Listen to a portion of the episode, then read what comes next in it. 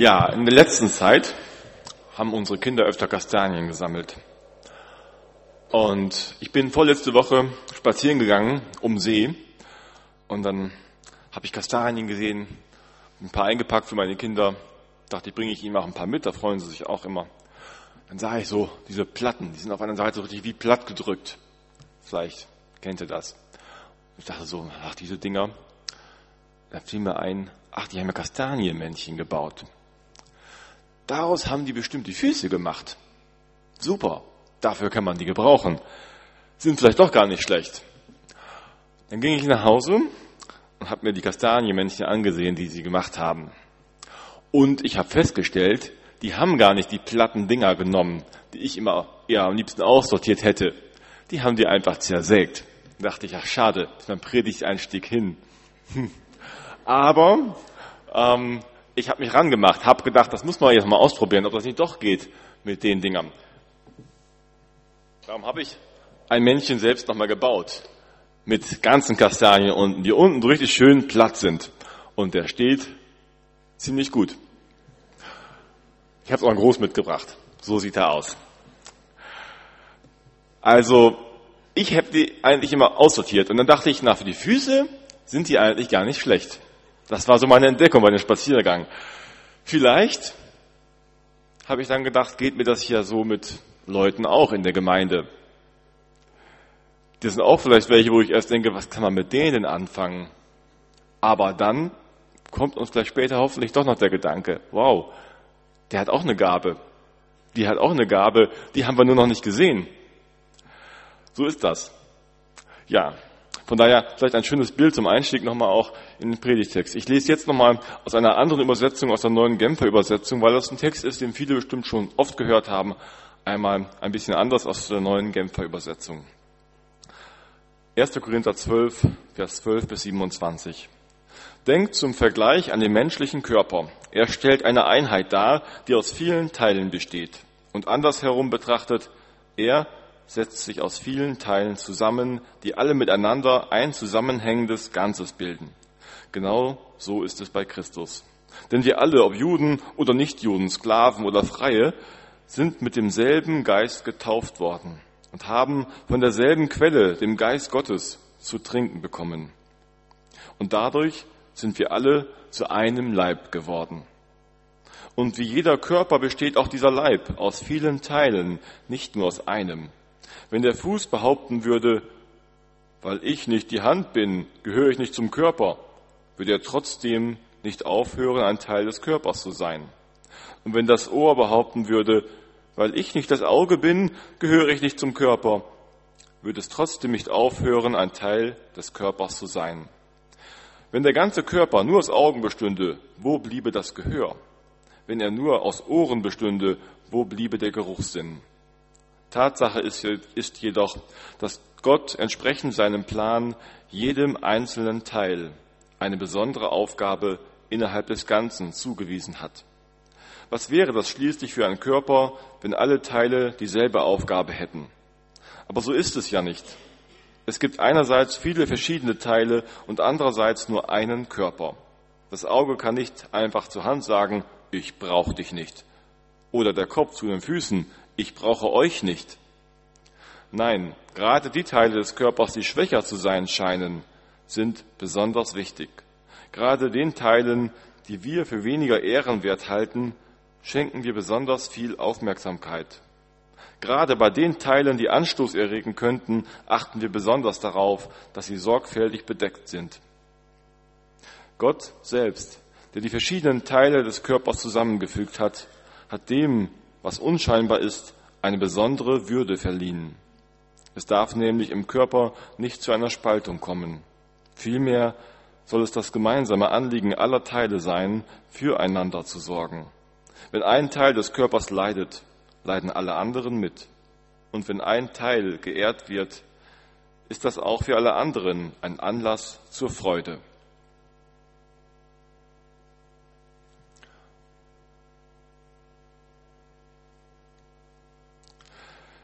Wir sind Teil eines großen Ganzen. Paulus stellt uns hier ein Bild vor für die Gemeinde. Das Bild vom Leib, einem Organismus, bei dem es eben auf jedes Glied ankommt, wie wir das eben gehört haben. Dieses Bild ist uns allen vermutlich bekannt. Ich selbst habe auch gedacht, so, ach, schon wieder das. Ja, kennen wir doch alles schon. Das ist ein bekannter Text. Was soll ich da Neues sagen? Aber vielleicht geht es eigentlich gar nicht darum, in erster Linie, was ich Neues zu sagen habe. Viel wichtiger ist ja die Frage, ob wir das schon verinnerlicht haben, dieses Leib-Glied-Denken als Gemeinde. Was für ein Gemeindebild leben wir denn? Lebst du? Was hatten die Korinther für ein Bild damals, an die Paulus geschrieben hat? Bei den Korinthern war das so, bei denen ging es vor allem um den Einzelnen. Es ging um den eigenen geistlichen Stand. Man wollte den Geist Gottes, man wollte im Glauben wachsen für sich. Aber das ist eigentlich ziemlich ungeistlich. Das sagt Paulus ihnen damit, denn der Geist Gottes, der führt zusammen, nicht jeder für sich. Bei den Korinthern war das eher so, dass man fragte, wer ist denn schon am weitesten, am höchsten im Glauben? Wer hat die meisten Geistesgaben? Und dann blähte man sich auf, so beschreibt Paulus das im Korintherbrief.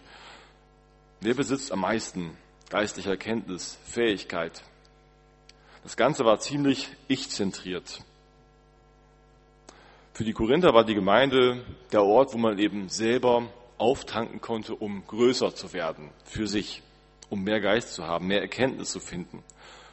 Jeder sorgte für sich, wie bei einem Abendmahl. Da ist das ganz auffällig gewesen. Da haben die, die schon viel hatten, die auch schon Feierabend hatten früh, ihr Essen dahingestellt, haben ordentlich gegessen und getrunken und nicht gewartet auf die, die später kamen, die vielleicht auch noch Hunger hatten und nicht genug zu essen hatten. Auf die wurde nicht gewartet. Sie haben sich schon voll gegessen und betrunken und dann Abendmahl gefeiert. Das prangert Paulus auch an. Jeder hat für sich gesorgt. So war die Stimmung damals in Korinth. Paulus stellt uns hier den Korinthern ein ganz anderes Denken vor. Ein Leibdenken. Glied, Leib. Ich bin ein Glied an diesem ganzen Leib. Und wir sollen füreinander sorgen. Hier soll nicht jeder sein eigenes frommes Leben führen, seine eigene Erbauung nur suchen, sondern wir sollen es füreinander suchen. Wie ist das bei uns? Wie leben wir Gemeinde? Wie arbeiten wir zusammen hier in der Gemeinschaft? Arbeiten wir auch manchmal so jeder für sich? Jeder für sich oder auch eher mit der Absicht fürs Ganze, für den Leib? Manchmal habe ich den Eindruck, wenn ich Einzelne mal so höre, ich möchte geistig wachsen. So ein bisschen so, was kannst du mir bieten? Ich setze mir jetzt hier hin und du, Prediger oder du oder du, was man so gerade hat, vielleicht auch Hausgastleiter, du musst mich jetzt bedienen, damit ich geistlich satt werde. Aber so funktioniert das nicht. Geistlich leben heißt eben miteinander leben, heißt Gemeinde gemeinsam leben. Wir sind alles Glieder am Leib Christi. Nicht der eine füttert die anderen. Das Bild ist nicht ein Restaurant. Man setzt sich hin und wird bedient. Sondern wir sollen ja nachfolgen, uns selbst aufmachen. Manchmal ist es so ein bisschen so bei Christen auch heute, vielleicht so ein bisschen wie ein Restaurant. Die einen setzen sich hin und wollen satt werden und die anderen, die rennen und wetzen von Küche hin und her und bedienen und machen ganz viel, bis sie vielleicht nicht mehr können. Wir müssen einander dienen, füreinander da sein. Darum geht es in diesem Bild. Und Ziel ist es dann schon, dass wir wachsen. Aber nicht der Einzelne für sich, sondern wir miteinander, sollen einander erbauen. Die Frage ist dann, wie können wir wachsen, nicht ich? Wie können wir wachsen? Wie können wir einander erbauen? Wie können wir einander ermutigen, dass die anderen, dass wir gemeinsam weiterkommen? Dann komme ich selbst auch weiter darin. Ich habe noch mal ein Bild mitgebracht, vielleicht ist es schon bekannt, von Tiki Küstenmacher, mit einer Geschichte, die auch vielleicht schon mal irgendwann gehört wurde, aber ich fand, die passt noch mal gut dazu. Haben wir diesen, das Bild vor Augen, dass wenn wir mitarbeiten in der Gemeinde, wenn wir was tun, dass wir Teil von etwas Ganzem, von etwas Größerem sind. Mit diesem Bild geht es so um eine Kathedrale, die da gebaut wird. Und einer beobachtet diese Bauarbeiter, die da am Werkeln sind. Alle behauen irgendwie Steine. Dann geht einer zum ersten hin, ganz links, und fragt ihn, wie er zu ihn sieht, relativ lustlos, was machst du da? Ich behaue einen Stein. Ja, stimmt, macht er ja auch. Aber mehr scheint es für ihn nicht zu sein. Er behaut einen Stein. Der zweite wird gefragt. Der schwitzt und arbeitet schon ein bisschen zügiger vielleicht auch als der ganz links. Was machst du da? Ich arbeite an einem Spitzbogenfenster. Der hat schon ein bisschen ein Bild und dem fällt die Arbeit vielleicht schon ein bisschen leichter auch. Er macht nicht nur einen Stein. Der Stein wird Teil eines Fensters. Und der ganz rechts, der tut so ganz fröhlich seine Arbeit, ganz fleißig meißelt und klopft an seinem Stein herum, mit Hingabe, kunstvoll bearbeitet er ihn. Dann auch die Frage, was machst du? Ich baue eine Kathedrale, sagt er mit strahlenden Augen. Reden wir auch so mit strahlenden Augen? Ich baue mit in der Gemeinschaft in Barmstedt. Ich arbeite hier mit. Ich gehöre dazu und ich mache meinen Teil dazu. Weil es wie was Ganzes ist, was Großartiges. Oder noch weiter gefasst, ich bin Teil des Reiches Gottes. Ich arbeite mit an der Kirche Gottes. So sind wir Teil eines Ganzen. Wenn wir das im Blick bekommen, mehr, ich glaube, dann können wir selbst auch geistlich, ja, mehr ausstrahlen und selbst auch empfangen dabei. Diesen Blick, dass wir Teil des Ganzen sind, das erfüllt uns. Ich habe mal einfach als ein Beispiel mitgebracht, wie das alles so zusammenhängt. Allein der Gottesdienst heute Abend, wie wir hier zusammensitzen. Ich hoffe, dass es nicht zu wir wird gleich. Ich habe das aufgemalt zu Hause. Was braucht man für den Gottesdienst? Heute Abend haben wir hier Moderator, einen, also der durch den Gottesdienst durchführt. Ähm, das macht Gerhard Söth heute. Ähm, die Gemeinde ist vor allem da. Das ist gut, weil sonst wäre das auch irgendwie komisch. Ich als Prediger bin hier, Musiker, Heike Pünner ist da, ist ja eigentlich da, was man braucht. Aber da gibt's noch viel mehr, was dazugehört. Draußen wurden wir begrüßt vom Begrüßungsdienst. Die Helga Tiefs war heute da, hat uns begrüßt, ganz freundlich stand sie da, hat uns die Hand gereicht. Da fühlte man sich gleich willkommen. Dann gibt es einen Saaldienst. Ja, Günter Sievelking hat hier mitgestellt. Heute Morgen, hier am Samstag waren noch ein paar andere, die vielleicht mitgeholfen haben. Leute, die hier die Stühle stellen, die für den Saal sorgen, Techniker, die dafür sorgen, dass Licht da ist, dass Ton da ist. Dann gibt es heute Abend nicht, aber sonst den Kaffeedienst. Auch noch welche, die für uns mitsorgen. Da kommen schon so ganz unterschiedliche zusammen, die alle so ihren Teil dazu beitragen, zu dem Gottesdienst. Aber das ist noch lange nicht alles. Es geht noch weiter. Also, die müssen alle miteinander auch vorher reden und irgendwie sich miteinander absprechen. Informationen müssen fließen. Welche Lieder sollen gesungen werden? Worüber predigst du? Ähm, was machst du für einen Einstieg? Sagt der Moderator mir meistens vorher noch so. Und ähm, ja, die Musiker müssen sich absprechen mit dem Moderator. Wenn es besondere Dinge gibt, müssen die Techniker wissen, was für Folien werden gezeigt. Die müssen die Sachen vorher bekommen und so weiter.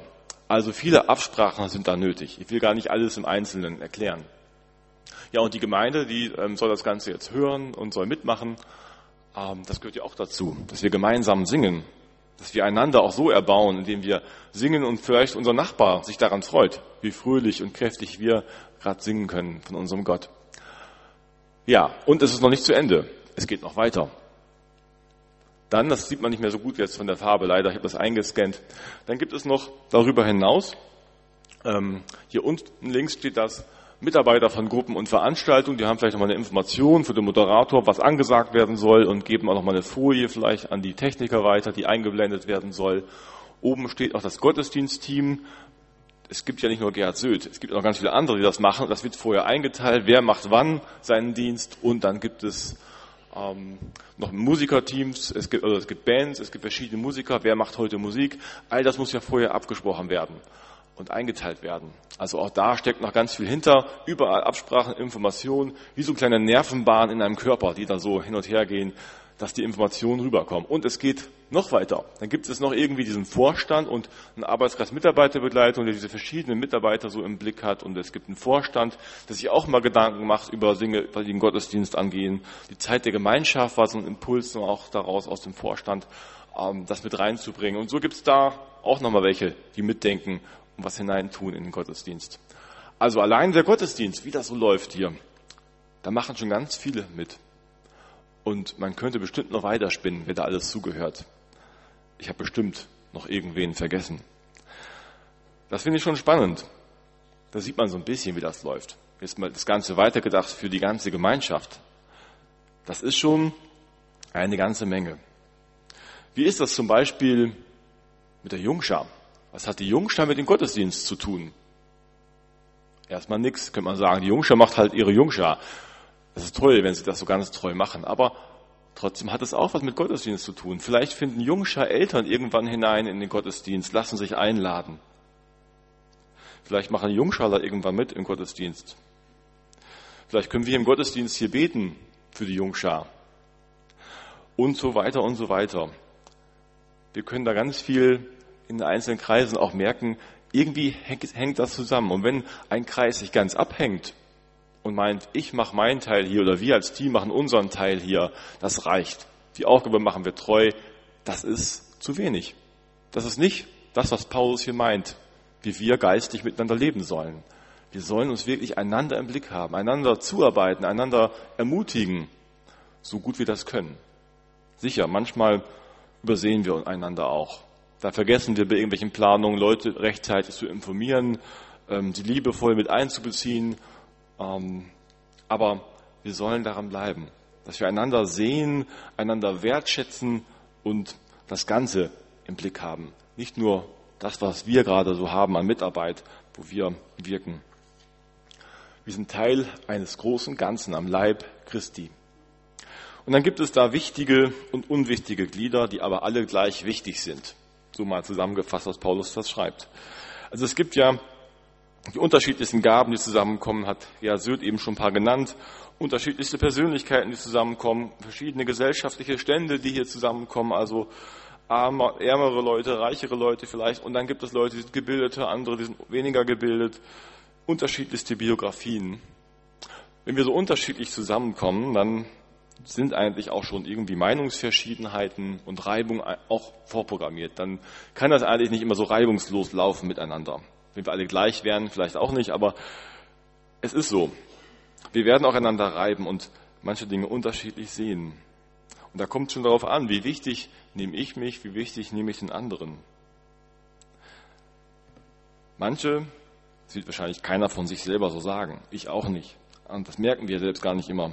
Aber es gibt manche, die nehmen sich vielleicht besonders wichtig oder werden auch in der Gemeinde als besonders wichtig gesehen, weil sie vorne zu sehen sind, weil man sie wahrnimmt in besonderer Weise. Dann werden sie für wichtig gehalten. Das sind dann die, ich nenne sie mal, die Wichtigtour. Vielleicht nicht mehr, weil sie sich selber so wichtig nehmen, weil die anderen sie so wichtig sehen in dem, was sie tun. Beides kann sein. Das sind eben, ist der Kopf, der nicht sagen kann, ich brauche euch nicht. Oder das Auge, das nicht sagen kann, ich brauche euch nicht. Wenn die Augen das sagen würden, dann würden sie nicht mehr so gezielt zugreifen können. Nein, die Hand könnte nicht gezielt zugreifen ohne das Auge. Das Auge könnte gar nicht zugreifen ohne die Hand. Also so brauchen wir eben einander. Wenn der Kopf meint, er braucht die Füße nicht, ist es vielleicht so ähnlich, wie wenn einer ganz toll organisieren kann, alles im Blick hat, was gemacht werden muss. Ja, aber er kann nicht alles machen. Er braucht Leute, die das dann auch tun, die die Aufgaben übernehmen und umsetzen. Die tollsten Ideen und Ziele bringen nichts, wenn keiner da ist, der es mitträgt, mitgeht. So braucht der Kopf auch die Füße. Also, wir brauchen da einander, sollen auch die Wert achten, von denen wir vielleicht denken, naja, was die so machen, das können ja alle. Wir brauchen alle mit ihren Gaben, mit ihrer Art, sich einzubringen. Für diejenigen, die vielleicht solche Wichtigtour sind, sei gesagt, nehmt euch nicht zu wichtig. Meint nicht, ohne euch würde nichts mehr laufen. Schaut auf die anderen, was sie beizutragen haben, was sie können. Schätzt sie wert. Nehmt man bewusst den Blick auf diese Menschen, auf diese Glieder am Leib. Du bist nicht das Zentrum. Du brauchst auch die anderen.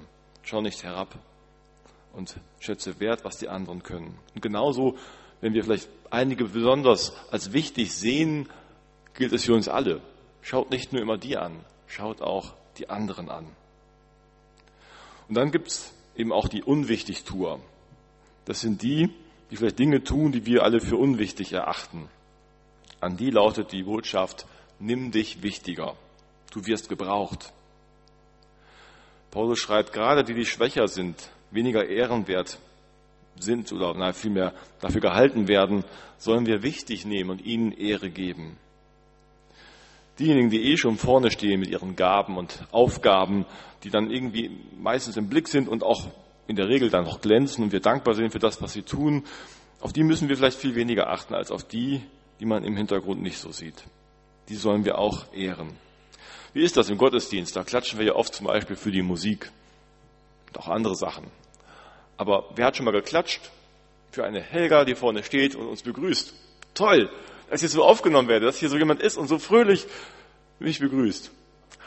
Oder jemand, der die Toiletten geputzt hat. Da weiß man nicht, derjenige steht da nicht mehr, wer das eigentlich gerade gemacht hat. Wir müssen auch gar nicht immer klatschen. Ich denke, es ist verständlich, worum es geht. Dass wir einfach auch die Arbeiten wertschätzen, die wir nicht so sehen, die scheinbar so selbstverständlich einfach immer gemacht sind. Toll, dass die Stühle da stehen, toll, dass gerade geputzt ist, toll, dass dies und jenes einfach schon fertig gemacht ist und ich mich darum nicht mehr kümmern muss. Das sehen, dafür ein Auge entwickeln, den Leuten das sagen, danke, dass du das machst. Auch das im Blick haben. So ist jeder Einzelne wichtig. Und wenn nur ein Einzelner unzufrieden ist, wenn es einem Einzelnen schlecht geht, dann hat das Auswirkungen. Ob das einer ist, der scheinbar so wichtig ist, der vielleicht vorne hier mit steht, oder einer, der irgendwie ganz im Hintergrund für sich so arbeitet und gar nicht im Blick ist. Wenn es einem nicht gut geht, dann hat das Auswirkungen aufs Ganze. Ein starker oder schwacher, einer, der scheinbar wichtig oder unwichtig ist, das spielt keine Rolle. Beim Bild vom Körper mal so gedacht, wenn dem kleinen Finger was wehtut, wenn der einen Stich kriegt mit einer Blutvergiftung oder irgendwas ist, das kann den ganzen Körper am Ende treffen. Das breitet sich aus. Dann kriegt der ganze Körper was ab davon. So hängen wir zusammen als ein Leib. Wir sind vernetzt miteinander. Darum sollen wir füreinander sorgen. Weil wenn jeder für sich sorgt, dann ist für den Leib, fürs Ganze nicht mehr gesorgt. Wenn wir füreinander sorgen, dann ist auch für jeden wirklich gesorgt. Das letzte noch. Ach, das Bild ist überall jetzt so. Gut. Lieder am Leib Christi. Der geistliche Aspekt. Im Grunde habe ich nichts besonders Geistliches heute gesagt. Also eigentlich ähm, kann man ja sagen, dieses Bild, das kann man auch für ganz andere Gruppen gebrauchen, wo Menschen zusammenkommen und miteinander arbeiten, für Teams. Da muss man überhaupt nichts von Gott sagen oder sagen, dass das mit Gott jetzt direkt zu tun hätte. Und dieses Bild vom Leib ist auch viel älter, als das Paulus es gebraucht hätte. Paulus hat das auch aus der Welt gegriffen. Es ist ja kein ursprünglich biblisches Bild. Eigentlich war das zum Beispiel ein Bild in der Antike für den Staat. Und der Kaiser als Kopf, der Kaiser als der Leib sozusagen. Da war man, äh, war es der Leib des Kaisers. Und wie kann der Staat funktionieren, war dann die Frage in dem die einzelnen verschiedenen Glieder im Staat sich so einbringen. Also es ist eigentlich gar kein geistliches Bild und doch gebraucht Paulus es hier eben gerade für die Gemeinde, weil es schon ein echt gutes Bild ist. Weil es ein Bild ist, was für uns Christen eben nochmal besonders passt. Zum Beispiel, wenn man in die Gemeinde in Korinth schaut, was es ja schon gab, bei allen Spannungen, die da auch waren, Sklave und Freie kamen zusammen, hatten Gemeinschaft. Das war schon was Besonderes, auch für die Zeit damals, dass sie Gemeinschaft hatten, dass sie Abendmahl miteinander feierten, auch wenn das große Essen vorher schon stattgefunden hatte, was nicht in Ordnung war. Sie hatten Gemeinschaft miteinander. Das war schon etwas Neues und Besonderes. Ein geistlicher Aspekt, eine geistliche Veränderung, die man sonst nicht so fand. Neu ist, dass auf diesem Leib eine Verheißung liegt. Das ist eben anders, weil der Geist darin ist. Wir sind verbunden, nicht nur untereinander, einfach so, als Menschen, sondern durch den Geist Gottes, weil wir getauft sind, weil wir aus dieser Quelle getrunken haben. So heißt es hier nach der neuen Genfer Übersetzung und nach Luther, wir sind getränkt darin, im Geist Gottes. Und das verbindet uns in besonderer Weise. Und eine besondere Verheißung liegt da drauf, weil es heißt, wo zwei oder drei in meinem Namen versammelt sind, bin ich mitten unter ihnen.